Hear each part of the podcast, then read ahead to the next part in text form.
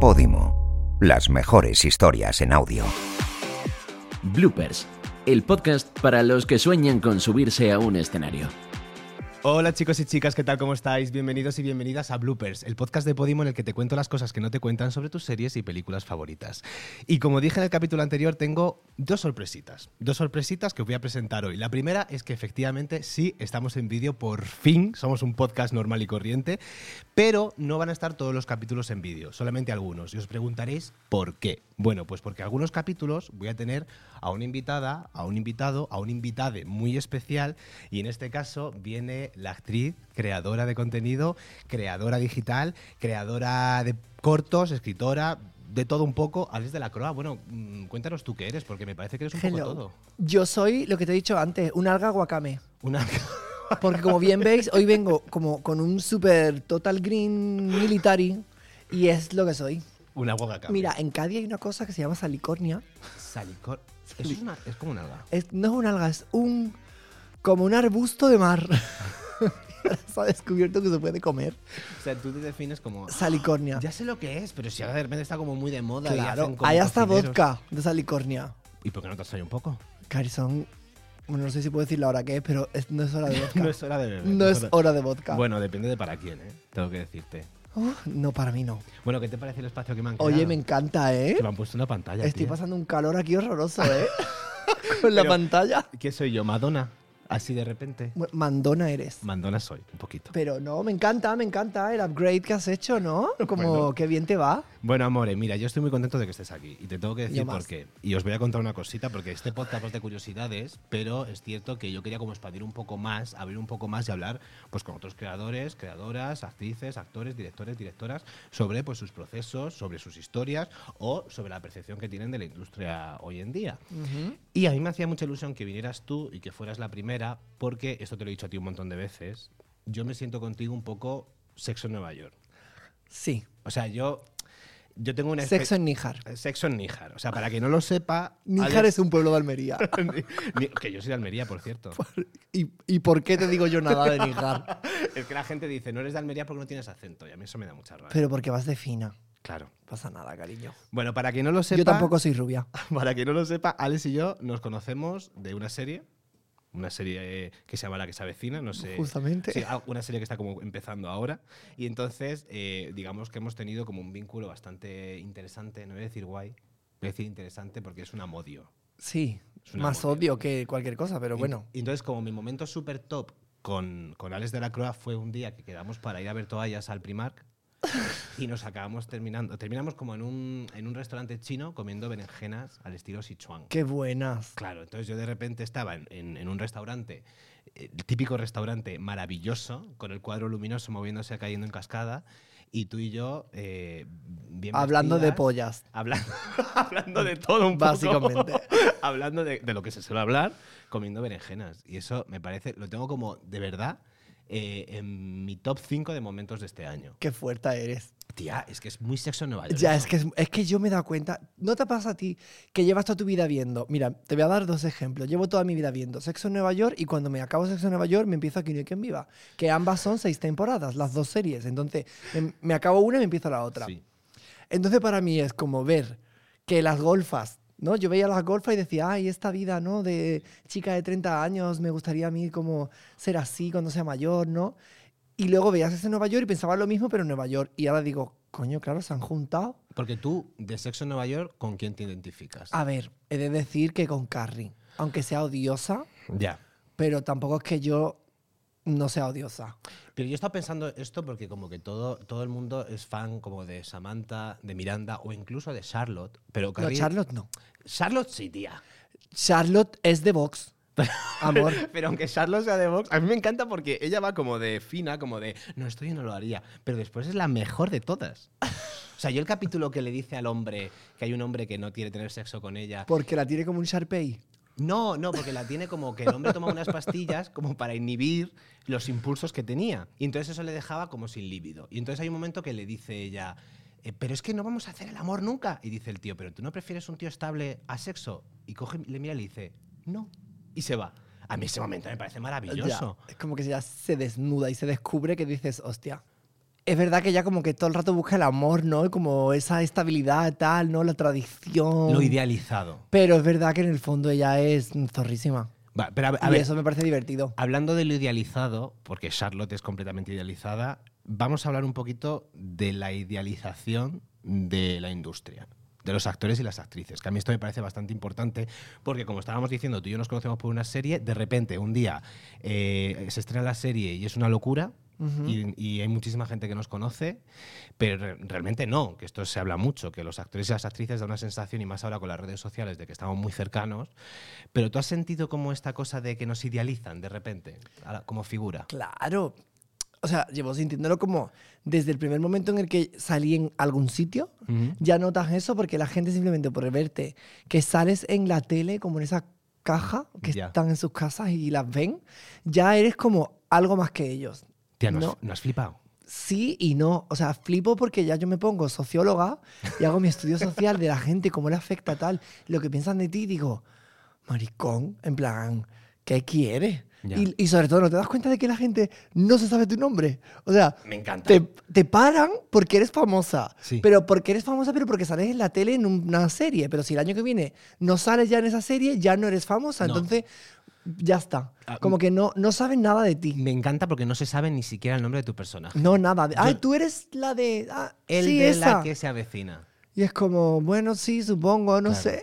A mí me hace muchísima gracia porque, a ver si te pasa a ti, va- voy por el centro y de repente hay un grupo como de chicos y chicas. Siempre son niños chicos. Claro, ahora, Siempre. ahora sí, porque está en la plataforma, entonces al final mm, irá como saliendo Ah, más. claro, que todavía no salió en la tele. Claro. Uf, Entonces está como dirigido a un público muy concreto. ya. Eh, y entonces pasa una cosa y es que hay un grupo y de repente hay alguien que se da cuenta, suele ser un chico, entonces hace como, "Oh, oh, eh, eh, de la que se avecina. Entonces se gira todo el grupo y hacen como, ah, es él, es él. Y hay, un, hay gente que no me conoce de nada, entonces hace como, ¿pero quién es? Le da exactamente igual. Pero Entonces hay se un- quiere hacer la foto igual porque como Claro. sales en un sitio... pero hay un contraste muy guay porque están los que están ilusionados porque te han visto y te han idealizado y te han puesto como en un lugar al cual yo personalmente no quiero pertenecer. Y después están los de, "Pf, pero tú quién eres? Hazte una foto conmigo por si acaso. Pero Por si acaso. El de la foto por si acaso. es que eso es maravilloso. Sí, total. A mí no se me ocurrió nunca de pedirle una foto a nadie. Nunca porque yo qué sé, no, lo no me he sentido así. A ver, supongo que quizás sí me haría una foto con Angelina Jolie. Hombre, ¿Sabes lo que te digo? claro. Como de repente, ¿no? Pero tampoco. No. Porque, ¿para qué idealizar a la gente, no? De esa manera, ponerla en ese lugar cuando ella al final luego seguro que come macarrones con tomate en su casa, Ya. tranquilamente, y le limpia el culo a los niños. ¿Y por, y por qué Yo no idealizo eso. ¿Por qué crees que te han idealizado? Pues porque sales en una pantalla. No, quiero decir, aquí hay dos lados. Es uno, el te están idealizando de una manera como superficial de te estoy viendo en un sitio y te, y te- y digo, venga, te, te idealizo porque estás ahí y punto. Y luego está el lado de idealizar, que ese sí me parece como un poco mejor, que es rollo, wow, hay una representación queer en la televisión, hay una persona que me inspira, mm, gracias a ver esto yo mm, tengo pues, más facilidades para mi camino o para entender lo que soy. Entonces esa parte sí como que me, que me emociona más porque sí que recibo, igual que tú recibirás como muchos mensajes de gente que de verdad le ha servido de algo verte en algún sitio y que, sobre todo dentro de- del ámbito queer, que para, para transicionar o para mm, sentirse encajada dentro de la sociedad o para saber qué pasos dar o todo, ese tipo de referente, no ese tipo de, de- de idealización sí me parece bien. Porque, O sea, al final a mí me, me repite mucho una palabra que es necesario. Pero sí es cierto que es como que de repente eh, está guay como idealizar en este camino a los actores y a las actrices, pero también traerlos un poco más a tierra, ¿no? Para también entenderlos y tenerlos de igual. Porque al final a mí me da la sensación de que nos idealizan porque para la gente somos como la imagen del éxito. Y a mí digo, bueno, éxito, pues sí, en algunas cosas sí, en otras no, ¿no? Es curioso. ¿No te pasa a ti que eh, yo, por ejemplo, vivo en un barrio que no está cerca del centro, está más o menos dentro de la M30, pero no está cerca del centro, y la gente me ve por la calle, me para, tardan más en verme, porque no me hacen allí, y cuando me ven me dicen, ¿pero qué haces aquí? Porque Ya. ellos se imaginan que tú estás viviendo en, un palacio. no sí, sí, total. Pues eso es lo que te digo, que al final todas comemos macarrones con tomate. Claro, eso es. En plan, me abro el bote de alubias, me lo echo así Claro, la- todo el Ah, mundo está. es a veces como un poco misery también, que no Pero a mí pasa me nada. gusta eso. Claro, sí que tampoco hay que ser como una... Claro, yo, yo quiero tener la tranquilidad de poder bajar al súper de toda la vida con un. Pues mm, cariño, no. Con un pantalón roto y sucio y sin calzoncillos. Yo necesito eso, de verdad. O sea, yo necesito poder bajar y que no te miren diciendo, pero ¿y este por qué baja así? Bueno, bajo por sí porque vivo, vivo aquí encima. No No, pasa no, no, nada. que es totalmente así. Ahora que igual que está en mi pueblo por Navidades, que justo ha coincidido con que ha salido la serie, es como todos los días te tienes que poner un poquito mona. Ya. Medio, medio, un toquecito. No puedes ir zarrapastrosa. Porque claro, una media de 20 personas te van a parar y te van a decir cosas. Entonces, ¿qué quieres tú? ¿Salir mm, con los pelos pegados en todas las fotos? Uf, también eso es como, es complicado, ¿eh? ¿Y crees que nosotros, nosotras, nosotres tenemos la culpa de esto? ¿O crees que hay un 50-50? O sea, ¿quién crees? O sea, porque al final yo sí me siento un poco esclavo de mi físico. Ujú. O sea, y lo hago sin entrar en filosofías ni nada. Hay algo como de, bueno, tengo. El otro día bajé a tirar la basura, que tengo el cubo en la puerta de casa en zapatillas, y para mí fue como, como ¿qué estoy haciendo? ¿Sabes? Y tonto, porque me va a ver la vecina y va a decir este, no sé qué tal, no sé cuánto, que a veces pasa y a veces no. Pero, pero sí me siento como esclavo de tienes que estar guapo, tienes que estar joven. Al final, porque considero que también la industria Bueno, claro. Nos eso exige un poco. Yo voy a, mm, a añadir aquí otro apunte, además de ser esclava de mi cuerpo y tal, eh, soy esclava de lo que es la percepción, vamos, venga, voy a dar terminología, la percepción hegemónica de lo que es la feminidad en la sociedad. Es decir, resumiéndolo, la disforia. A veces yo no puedo, me, me siento incapaz de eso, de es ponerme en plan zarrapastrosa ni para estar por casa porque yo no soy capaz de mirarme a un espejo y que el reflejo a mí me dé una información que, mm, que no me aporta, que me genera disforia. Y yo estoy luchando muchísimo con eso y es decir, que estoy bien, que no, que no es de esto que yo diga, ay, me encuentro mal, tal, no, no me siento tal. Sí, me siento bien y me, y me acepto y tal, pero sí que es verdad que hay como límites a los que antes podía llegar y ahora no. Porque, em, no sé, el peso social de lo que es femenino y lo que no, y de cómo tienes que ser y cómo encajar en los cánones y tal, eso es algo que por mucho que vaya yo de chula y pasando de todo y diga, sí, bueno, todo fluido, hago lo que quiera, tal, no sé qué, no, porque al final todo eso se te va metiendo así como, ¿has visto The Last of Us? la serie? Eh, no la he visto todavía, tengo muchísimas ganas de verla. Bueno, pues esos son como unas esporas que se le meten en el cuerpo a las personas y se te convierten en zombies, ¿no? Pues yo me noto como que eso se me está metiendo así en el cuerpo todo el rato y que constantemente toda esa lucha que yo hago de mm, normalizar como las disidencias, eh, al final me estoy como convirtiendo yo más normativa porque como que me, me está pudiendo más la balanza de un lado que de otro. Pero Ya, a mí me da. lo tengo presente Me da y mucha rabia eso. igual que te puede pasar a ti pues, con, cualquier, con cualquier otra cosa. Es que a eso voy porque, por ejemplo, yo de verdad quiero que esto quede clarísimo, que no quiero que me cancelen, no quiero ser la primera, la primera cancelación en el capítulo. en la el primera primer cancelación de capítulo. 2023. No, no, no. Yo mm, considero que no soy una persona gorda, pero hay veces que me siento, y lo digo de verdad, no lo, no lo digo para que la gente me diga, no, no estás gordo, pero es que es verdad que a veces que a mí me han dejado ver, incluso de manera muy explícita, tienes que adelgazar para ser actor. Eh, incluso ahora, que yo no me veo gordo, pero hay veces que yo digo, pero, pero vamos a ver. Entonces, claro, yo llegué a pensar que es horrible, que creo que define muy bien lo que estás diciendo, llevo trabajando tanto tiempo para que mi cuerpo sea un impedimento. Y entonces te vendes, como al sistema, y adelgazas. Hasta el punto de que incluso tú no te sientes bien contigo mismo. Pero la gente te ve, que también para mí es como la, la idea del éxito idealizado. Sí, la gente te aprueba y te, y te felicita por ese éxito Claro. que es por ellos, no es por ti. Claro, y entonces al final yo creo que eh, los actores y las actrices cada vez somos más eh, esclavos precisamente de ese físico, ¿no? Para poder trabajar, para incluso llegar a ciertos papeles. Decía, decían el otro día en el programa de María Guerra, que yo la, la amo, la admiro, la quiero un montón, eh, que le decía a una actriz que es, que es gorda, decía, eh, es que me dicen, eres demasiado guapa para hacer de gorda. Ah, Y es como, pero, pero si yo existo, como soy en la sociedad, ¿por qué no tengo hueco en la industria como De la persona ficción. gorda? Que además parece que decir que estás gordo o gorda es como in- un insulto, como cuando decimos lo de negro negra, cosas así, ¿no? Es como, no, pues soy una actriz gorda, Y punto. existo y por lo tanto puedo existir en la industria, ¿no? Efectivamente. Entonces, al final, este tipo de temas creo que se idealizan mucho porque eh, tenemos la imagen como muy concreta del actor exitoso, el actor con dinero, el actor que vive en una mansión, el actor que es precioso y, y Sí, sobre todo eso, el actor que es guapo y el actor que parece que, que eso, que solo eh, naces de una manera y encajas en ese molde, entonces tienes todo ese éxito y todo el mundo te aplaude y es como, venga, privilegio para ti, venga, para adelante. Te vamos a dar trabajo, te vamos a dar mm, colaboraciones con marcas, te vamos a invitar a todo porque eres guapísimo y porque entonces al final la representación en la ficción del ser humano es esa idealización que hasta yo la idealizo. Yo he tenido que dejar de ver el Instagram de Bella Hadid. ya. Porque a mí me hace daño. Y, Porque yo veo eso y digo, joder, ¿por qué yo no? Ya, ¿y no consideras que se está cambiando? Se está cambiando, pero sobre todo porque se está hablando de ello. O sea, Ujú. existe este discurso que estamos tú y yo teniendo ahora mismo de esto pasa, yo no lo puedo cambiar eh, de un día para otro, pero estamos como hablando de ello. Nos damos cuenta de que esto pasa. Entonces, para cambiarlo, lo primero que hay que hacer es reconocerlo.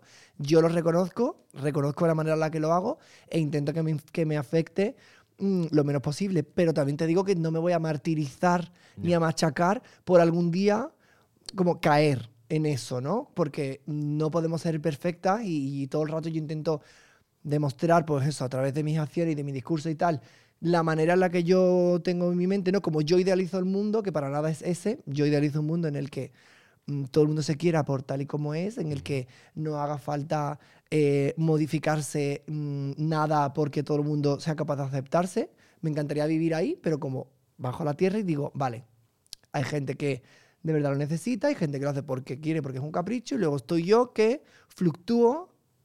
A veces me apetece, a veces siento que lo necesito, porque realmente no lo necesito. Es una cosa que hago, pues, un poco por, por decisión, ¿no? Porque siempre se puede una aceptar, pero bueno, decido, venga, me voy a dejar llevar un poquito más por este lado y voy a ver. ¿Cómo fluyo? Sí, Claro. pero lo que intento es, sobre todo, no machacarme, porque no me puedo estar todo el rato intentando ser la mejor versión de mí misma. Más que nada porque mañana me atropella un coche y me voy a la mierda. Me refiero. Tal cual, Entonces, tal cual. mm, menos- dejarse un poquito, un poquito. Es que para cerrar ya este tema, decía Alberto Velasco que, que sí estaba cambiando la industria y que estaban mostrándose más cuerpos no normativos o gente que no era normativa en sí, pero que al final cuando ocurría, que ocurría cada X tiempo, era como la novedad. Entonces esa actriz o ese actor ocupaba todas las portadas y que eso era lo que teníamos que ir cambiando, ¿no? que también está bien mostrarlo, pero que al final si siempre es la novedad es porque a lo mejor el avance no está tan claro. Y ya para cambiar de tema, ¿Qué ve Alex de la Croix? O sea, si tuviéramos que conocerte a- en base a las series y películas que han hecho de tu vida, ¿qué, qué ves ahora o qué has visto? ¿Qué nos destacarías? Vale. Mira, yo creo que ahora mismo, si te, si te digo las tres cosas que estoy viendo, como que creo que se explica muy bien cómo, cómo soy y las cosas que me gustan y a la vez las que no. Mira, yo ahora mismo estoy viendo The Last of Us, la serie esta de HBO, magnífica porque aquí ambas somos muy jugonas. eh, muy gamers y para mí The Last of Us es como el mejor juego que, que he jugado en mi puta vida. Y Tengo que encima, verla. el 2 es mejor. Yo no sé si tú has jugado a los juegos. No he jugado a los juegos ni he visto. Tengo que hacerlo. Por tengo que hacerlo. favor, que son los mejores juegos del mundo. Eh, estoy obsesionado con el Hogwarts Legacy. Ahora mismo no veo otra cosa. bueno, O sea, ya hablaremos así la pantalla del Hogwarts Legacy. del Hogwarts Legacy. Mira, pues yo he de decir aquí, ¿cuál es mi cámara? Esa. A mí no me gusta Harry Potter. No. En plan, yo en la cuarta película dejé de verlas. Dije, ya. Ah, o sea, no, eh, tienes que largarte ahora mismo. por Escúchame, favor. si quieres me voy, gracias. No, no, no, no, no, no, todavía no. que, que a mí, yo, escúchame, yo creo que soy la única persona que Harry Potter importa una mierda. Yo las veía de chica y decía, ay, sí, va Harry Potter, tal, magia, no sé cuánto. Pero yo creo que la, la quinta no la he visto. Y Yo- yo me fin, quiero morir, ¿eh? Se acabó. Y bueno, y los libros ya ni te cuento. Yo me quiero los morir. libros me leí tres. Eh, mm, vale. Pasaba del tema. Ahora, también te digo, al Hogwarts Legacy, sí. Venga, le voy a dar la oportunidad porque mm, me parece guay. Hombre, Quiero decir, tiene pinta. el universo, tal, el mundo al final, que si las magias, que si las varitas, que si no sé qué, no sé, me hace gracia. Entonces, le voy a dar la oportunidad. ¿Y qué más estás viendo entonces? Entonces, estoy viendo eso. Estoy viendo la temporada última, que creo que es la 15, de RuPaul, América Maravilloso. que lo odio porque cada temporada es peor, entonces yo no puedo más, pero es como es un enganchamiento, ¿no? Rupona pelona. es como que ya digo, venga, lo voy a ver por, por- por verlo, pero al final luego te quedas y dices, "Puf, ¿por qué veo esto? Y La Isla de las Tentaciones. Eh, Es completamente enganchada Creo que, no que- hay algo tan tóxico y que sea tan necesario. Entonces yo ahora mismo me siento como que voy como de culta viendo una serie de zombies que de un videojuego de HBO tal no sé cuánto, luego veo RuPaul que es como mainstream genérico y luego veo La Isla de las Tentaciones.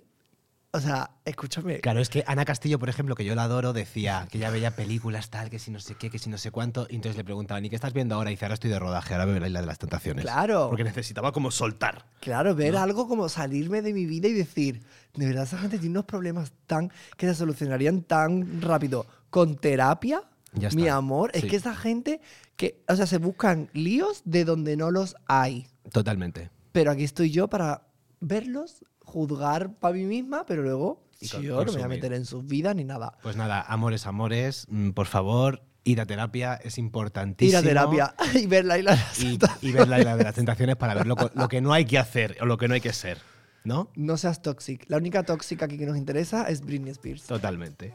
Pues chicos, chicas, eh, Alex, de verdad, muchísimas gracias por venir, A por ti, estar este ratito con nosotros.